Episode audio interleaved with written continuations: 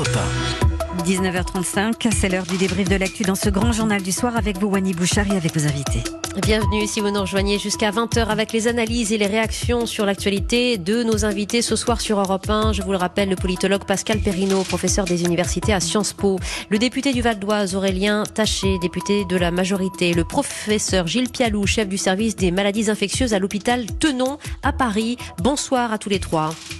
Bonsoir. Bonsoir. Et vous n'hésiterez pas à réagir les uns aux propos des autres avec au menu ce soir un retour progressif de l'économie et de la vie sociale, suspendu en quelque sorte au civisme des Français.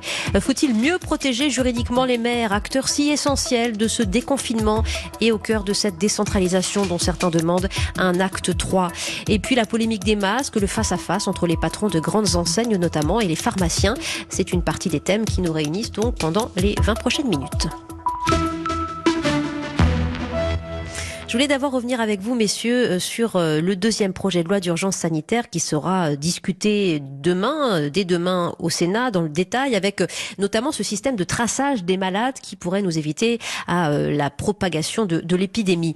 Pascal Perrineau, on a parlé hier du, rôle des médecins, du rôle de l'assurance maladie dans ce fichier des malades, la mention de leur entourage. Il y a cette vigilance, il y a cet encadrement, et en même temps, pas de contraintes, par exemple pour le confinement ou pour la quarantaine. C'est-à-dire qu'on mise sur le sens civique des Français pour ne pas être liberticide. C'est toujours l'équation difficile en démocratie et qui plaisait en France. Oui, c'est une situation très difficile, pas simplement d'ailleurs en France, euh, à la fois euh, de permettre euh, aux mesures préconisées dans une phase de déconfinement qui ne va pas être simple. donc, à la fois que les préoccupations sanitaires restent au premier plan, sans trop mettre en péril, en effet, l'exercice de nos libertés.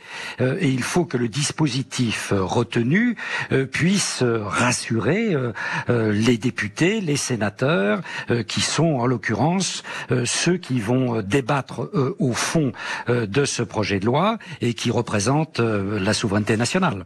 Mais est-ce qu'il ne faut pas un moment, au fond, accepter de renier un peu sur sa liberté pour protéger autrui Aurélien Taché, vous qui êtes avec nous, et, et au cœur de ce conflit sécurité sanitaire et liberté qui ressort de, de vos débats, notamment à l'Assemblée nationale?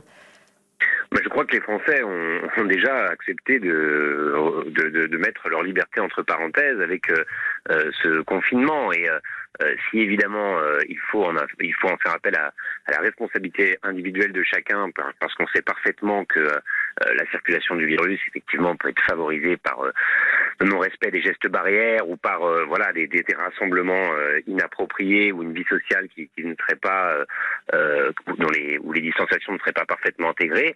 Je pense en revanche qu'il faut être très prudent sur euh, euh, effectivement euh, la manière dont nos données vont par exemple être collectées, la manière dont elles pourront ou non être centralisées par l'État, l'usage qui en sera fait, et que le consentement individuel des Français soit au centre de toutes les décisions qui seront prises en la matière avec les médecins qui sont chargés justement de déterminer un petit peu l'organigramme des relations qu'un contaminé euh, aurait pu avoir dans les 48 euh, heures avant euh, l'apparition des symptômes. Le professeur Gilles Piadoulou est avec nous.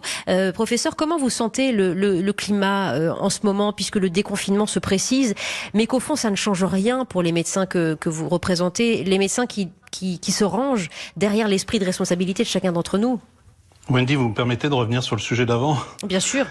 sur, il faut, sur les données sensibles, là, il faut, il faut juste qu'on mette ça dans, la, dans le contexte de l'état d'urgence. Mm. On, on, a plein de données qu'on rentre en permanence euh, pour faire une demande de 100% auprès de la, de la, sécurité sociale, pour les arrêts de travail, les motifs depuis euh, Madame Aubry. Enfin, on, on, est habitué à rentrer des données. Tout d'un coup, on, les gens découvrent qu'ils rentrent des données en permanence, y compris quand vous rentrez sur des sites dont on va pas donner le, le nom, mais des sites de rendez-vous médicaux. Vous donnez, vous rentrez des coordonnées qui sont qui, qui circulent pour, pour l'industrie. Je veux dire, il faut, ah, enfin, je pense qu'il faut revenir dans la question de l'état d'urgence et qu'on a besoin, le traçage, c'est pas du fichage. Et, et, nous, on milite beaucoup pour que ce traçage soit un des éléments de la sortie du déconfinement. Après, je reviens à votre question. Mais les médecins, en effet, les médecins traitants le souhaitaient, et les médecins libéraux euh, en premier bah, lieu, hein, jouer ce rôle de, de ville est prête pour ça. Bien sûr. Euh, pour la, la, la, seconde partie de ma de, de ma question. Excusez-moi. Je vous en prie. Euh, Est-ce ben. que, au fond, vous, vous, vous faites, euh, comme le gouvernement, euh, confiance, parce que vous êtes bien obligé, au sens civique des, des, des Français, alors que ce déconfinement ne change rien pour l'exercice de votre métier?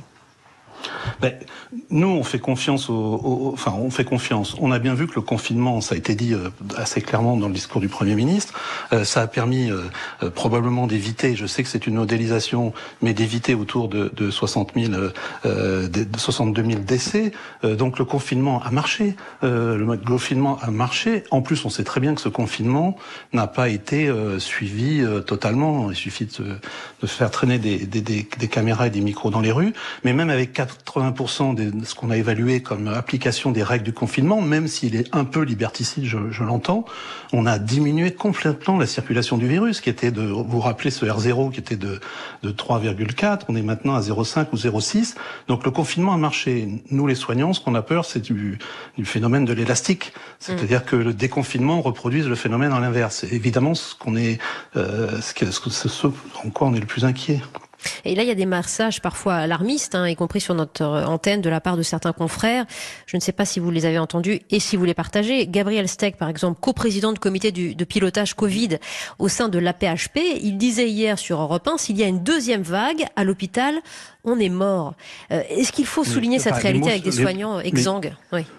Il a raison, professeur Steg. Il a raison, il a raison d'expliquer que ce qu'on a vécu là, on l'a vécu euh, de manière absolument hallucinante, d'avoir 100% des services comme les miens occupés par une seule pathologie, d'avoir des réanimations à 200, 250% occupées par la même pathologie. On n'a jamais vu ça.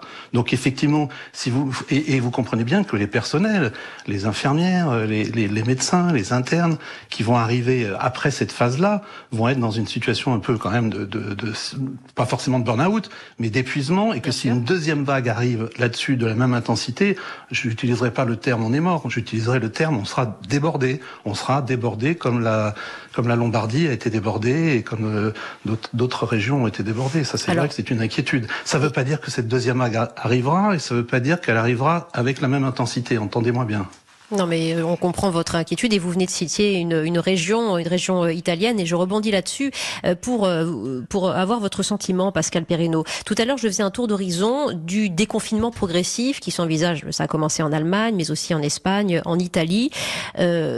Une reprise circonstanciée. Et on évoquait la méthode allemande d'Angela Merkel qui euh, qui réajuste quasiment au jour le jour sa politique. Euh, Est-ce que c'est très c'est très euh, euh, circonstancié justement à ces ces pays qui fonctionnent de manière très décentralisée en Lander par exemple en Espagne et que cette réflexion doit aujourd'hui nous faire réfléchir sur la manière dont on décentralise en France?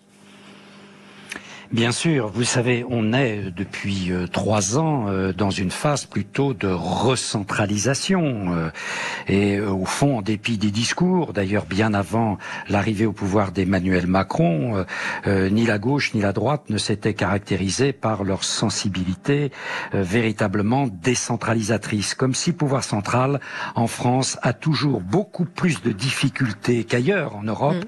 à faire confiance aux pouvoirs locaux.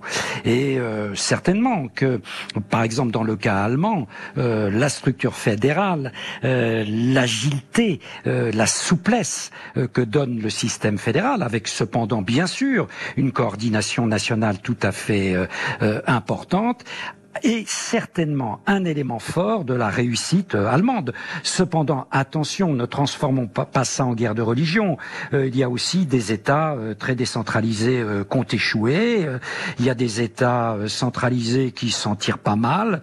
regardez par exemple le cas, on en parle peu, le cas du, du Portugal qui mhm. s'en tire pas mal, contrairement à son voisin, à son voisin espagnol. Et, et le Portugal est un pays dans lequel la décentralisation est moindre. Donc il ne faut pas en faire une guerre de religion, mais il est vrai qu'en France, on a euh, euh, un pouvoir extrêmement centralisé, très personnalisé, avec au fond insuffisamment de corps intermédiaires, une société civile insuffisamment structurée, et donc tout remonte, j'allais dire, par une sorte d'ascenseur en direct vers euh, celui auquel on prête tous les pouvoirs, même si bien sûr il n'a pas tous les pouvoirs, à savoir le président de la République.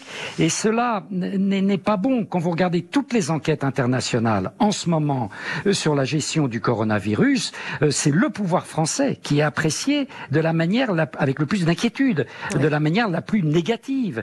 Monsieur Conte en Italie, Monsieur Sanchez en Espagne, Monsieur Johnson en Grande-Bretagne sont font l'objet d'une appréciation nettement plus favorable que le tandem de l'exécutif en France. Et je crois que c'est largement dû. C'est pas tellement la question des personnalités, euh, c'est largement à la structure du pouvoir. Ben, on va revenir dans, un instant justement avec vous aussi, Pascal Perrino, sur, euh, sur le pouvoir des élus locaux. Et là-dessus, Aurélien Taché, il est important d'avoir votre euh, position. Faites-vous partie des parlementaires qui réclament aujourd'hui une meilleure protection juridique des maires face aux enjeux qui s'annoncent, et notamment la réouverture des écoles à partir du 11 mai?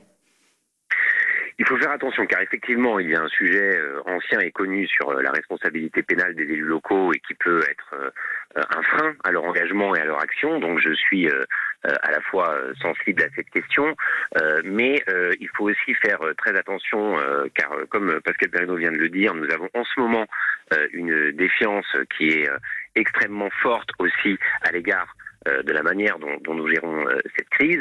Et il faut donc évidemment euh, assurer aux Français qu'il s'agit là vraiment de pouvoir donner euh, aux maires les moyens d'agir et en aucun cas euh, que sur en aucun cas que ça ne puisse être associé à une forme de manœuvre politique et que nous serons aussi évidemment totalement transparents sur la manière dont la crise a été gérée, que la mission d'information mise en place à l'Assemblée nationale deviendra bien une commission d'enquête. Il faut vraiment faire extrêmement attention à, à, à, ce, à finalement à ce que cette défiance des Français ne s'accentue pas. Vous l'avez dit tout à l'heure, le président de la République a, a fait le pari de la confiance mmh. pour gérer cette crise, a fait le pari finalement de la responsabilité du civisme des Français. Nous ne devons pas sortir de cela, mais pour ça, euh, il faut vraiment euh, que euh, nous puissions être absolument exemplaires et qu'il n'y ait aucun quiproquo possible. Et, effectivement, juste un mot pour dire que une réflexion sur la décentralisation à l'issue de cette crise me semble absolument indispensable. On voit bien comment il y a aussi dans la société, à partir des territoires, capacité à réagir, à innover. Et, ce qui est aussi, ce qu'on voit aussi en Allemagne, c'est que c'est à la fois cette organisation politique et le fait qu'on arrive à, finalement associer les forces euh, politiques, euh, même dites de l'opposition, parce qu'elles ont l'habitude de gérer ensemble les landes, les communes, mhm. il y a une culture et une organisation différente, qu'on a une attitude euh, beaucoup plus beaucoup plus constructive des différentes forces politiques et un civisme plus important. Donc c'est tout ça qu'il faut qu'on puisse arriver à mettre en place en France. Pascal Perrino, vous avez été euh, garant lors du, du, du, grand débat après les Gilets jaunes. On a beaucoup parlé justement de la négligence du pouvoir exécutif vis-à-vis des, des, des, élus locaux, des maires. à ce moment-là, le lien s'est progressivement retissé. Euh, hier, je recevais le maire de Bordeaux, Nicolas Florian, qui euh, envisage aussi, comme on en parle en ce moment, un acte 3 de la décentralisation, pouvoir donner davantage de responsabilités aux maires. Et il évoquait, lui, la possibilité de publier un arrêté qui ne soit pas retoqué par le Conseil d'État pour rendre le port du masque obligatoire euh, euh, dans certains espaces publics et pas simplement dans les, transports publics. Euh, cette réflexion-là, vous qui avez suivi ces, échanges lors du grand débat, elle vous paraît évidemment nécessaire sur des points très précis comme celui-là? Tout à fait. Et si vous voulez, il y a une certaine conception euh, un peu euh, archaïque, euh, véhiculée d'ailleurs par de très nombreux hommes politiques ou femmes politiques de gauche, de droite et d'ailleurs, qui consiste à dire voilà, il faut la République française, c'est la même règle de Marseille à Lille et de Brest à Strasbourg. Et on voit bien que les Français, moi je l'avais très bien senti lors du grand débat national, en procurant la France un peu dans dans tous les sens les Français considèrent que ce discours date un peu. Et, on le voit bien, euh, euh, les besoins, les demandes, les inquiétudes ne sont pas les mêmes en ce moment sur une, façade occidentale euh, relativement apaisée vis-à-vis de la crise du coronavirus et sur une façade orientale qui est beaucoup plus touchée, beaucoup plus inquiète, dans lequel il y a eu une tension sur le système de santé phénoménal et des terres dans lesquelles il y a beaucoup plus, euh, beaucoup plus de personnes euh, touchées. Euh, et je crois qu'il faut faire confiance, enfin, aux élus locaux et à leur capacité à être au, au, au plus près de leur population. Moi, j'avais été frappé, ça avait été peu noté, tout au début de la crise du coronavirus. Un des premiers hommes à dire attention, ça va être terrible. Il utilise le mot de terrible. Mhm. C'est Jean Rotner, le président, du Grand Est. Alors certes, il est médecin urgentiste et cela a dû aider euh, à sa prise de conscience. Mais, mais à l'époque, je vous assure, euh, la euh, comment dire, la grosse cloche que sonnait Jean Rotner, eh bien, tout le monde l'écoutait à Paris et ailleurs avec beaucoup de distance. Pascal Perrineau est avec nous, ainsi que le député Aurélien Taché, que le professeur Gilles Pialou. Il est 19h49 sur Europe 1. Il y a une polémique, un débat qui laissera probablement des traces dans cette gestion de crise, les masques entre frustration et réflexion. Et au cœur de cette actualité et de ce grand débrief sur Europe 1, les grandes surfaces qui dès demain pourront vendre des masques, des masques, professeur Gilles Pialou, que les soignants euh, euh, ont si longtemps attendu euh, au, début du, du confinement. vous applaudissez ou vous déplorez le fait que ces masques puissent être vendus dès demain en grande surface? Non, mais je, ni l'un ni l'autre. C'est-à-dire que moi, je déplore, mais bon, on verra ça après. Je pense qu'on n'en est pas encore aux commissions d'enquête d'avoir un pays euh, qui, a, qui a géré euh, la, essentiellement la pénurie de masques, mais aussi la pénurie de tests, qui est pas le sujet. La pénurie de masques, euh, elle se libère un petit peu, effectivement, avec la grande surface. Il faut expliquer à vos auditeurs que ces masques-là ont une, ont une efficacité, hein, et que même s'ils ont une efficacité qui est discutée de 70%, quand vous avez deux personnes face à face qui ont un masque à 70%, c'est très protecteur, probablement au-delà de 90%, donc c'est une bonne chose. Et d'ailleurs, euh, par exemple, pour prendre un exemple, à l'assistance publique, ils vont distribuer 50 euh, 000 masques aux soignants pour justement quand ils prennent euh, les transports en commun en, Ile-de-France. Donc ces masques, ils arrivent tard, mais ils arrivent, donc on va pas du tout bouder. ce, ce... Après, on reviendra sur la question de pourquoi la France a été dans cette impéritie incroyable sur les masques et les tests, qui nous a quand même d'abord obligés à confiner, et puis qui nous a quand même coûté très cher en termes de malades en réanimation. Ouais, J'entends euh, la position du, du, scientifique. Pour ce qui est du politique, Aurélien Taché, euh, votre collègue à l'Assemblée, chef de file de l'opposition, Damien Abad, euh, a dit ce qui est incompréhensible, c'est que Carrefour et Leclerc sont aujourd'hui plus puissants que l'État et ont la capacité de faire des commandes massives. Il revenait sur ces millions de masques qui seront donc distribués dès demain, enfin vendus plus précisément dès demain dans, dans ces grandes surfaces. Votre réaction, Aurélien Taché, de parlementaire Non, mais nous, effectivement, je pense que la priorité là maintenant, c'est de pouvoir, euh, voilà, des, des, masques sont disponibles, il faut qu'on puisse euh, les utiliser et, évidemment euh, qu'ils aillent encore une fois en priorité aux soignants et à tous ceux qui en ont vraiment un besoin dans le cadre, voilà, de, de, de, de leur activité professionnelle et où ils peuvent être exposés et, et, auprès de, de, malades. Mon collègue Mathieu Orphelin a fait la proposition, par exemple, que les 50 premiers millions de masques qui soient euh, finalement euh, euh, de, de, issus de cette de la grande distribution puissent être dirigés vers les soignants, aux besoins, en les réquisitionnant. pourquoi mhm. pas Je pense que c'est une idée intéressante. Euh, on a induit beaucoup de fantasmes autour de, de, ces masques en faisant par exemple de certaines professions des dindons de la farce. Gilles Pialou, la situation des pharmaciens, peut-être euh, la connaissez-vous de, de, près, pris d'assaut par les clients, auxquels on demande de ne plus en donner, et puis ensuite on détend la consigne, et puis ensuite ils pourront vendre des masques en tissu. Euh, certains n'ont toujours pas reçu leur, leur commande. Euh, vous vous mettez aussi à la place de, de ces soignants et, et du paradoxe de leur, de leur situation. Oui, c'est un paradoxe. Moi, moi, je vais régulièrement à ma pharmacie de, de quartier, justement, pour se poursuivre sur, sur le terrain ce, ce, cette, cette, caricature euh, qui fait que ils en, on leur a promis, après on leur a dit on vous allez en avoir, après on l'a dit c'est seulement pour les soignants. Enfin bon, il y a, y, a, y a, effectivement une, une, une, pénurie qui a été gérée. Je, je pense qu'on va en sortir, euh, comme je vous le disais tout à l'heure. Je voudrais juste quand même dire quelque chose qui est important, que je pense important sur les masques, c'est qu'il faut pas dissocier le discours sur les masques du reste des, du reste des mesures barrières et que que ça soit euh, dans les métros, dans les RER, dans les trains intercités, etc. Il y aura pas que les masques il y aura la distanciation, il y aura le lavage de mains, il y aura les, les, les, gestes de, d'hygiène quand on rentre chez soi, le lavage des tissus, etc. Vous voyez ce que je veux dire? J'ai très peur que cette euh, focalisation qu'il y a eu sur la carence des masques fait que mhm. les gens, et d'ailleurs on sait, il y a des études qui montrent que les gens ont laissé déjà tomber les autres mesures barrières que le masque. Le masque, c'est un outil de prévention parmi d'autres.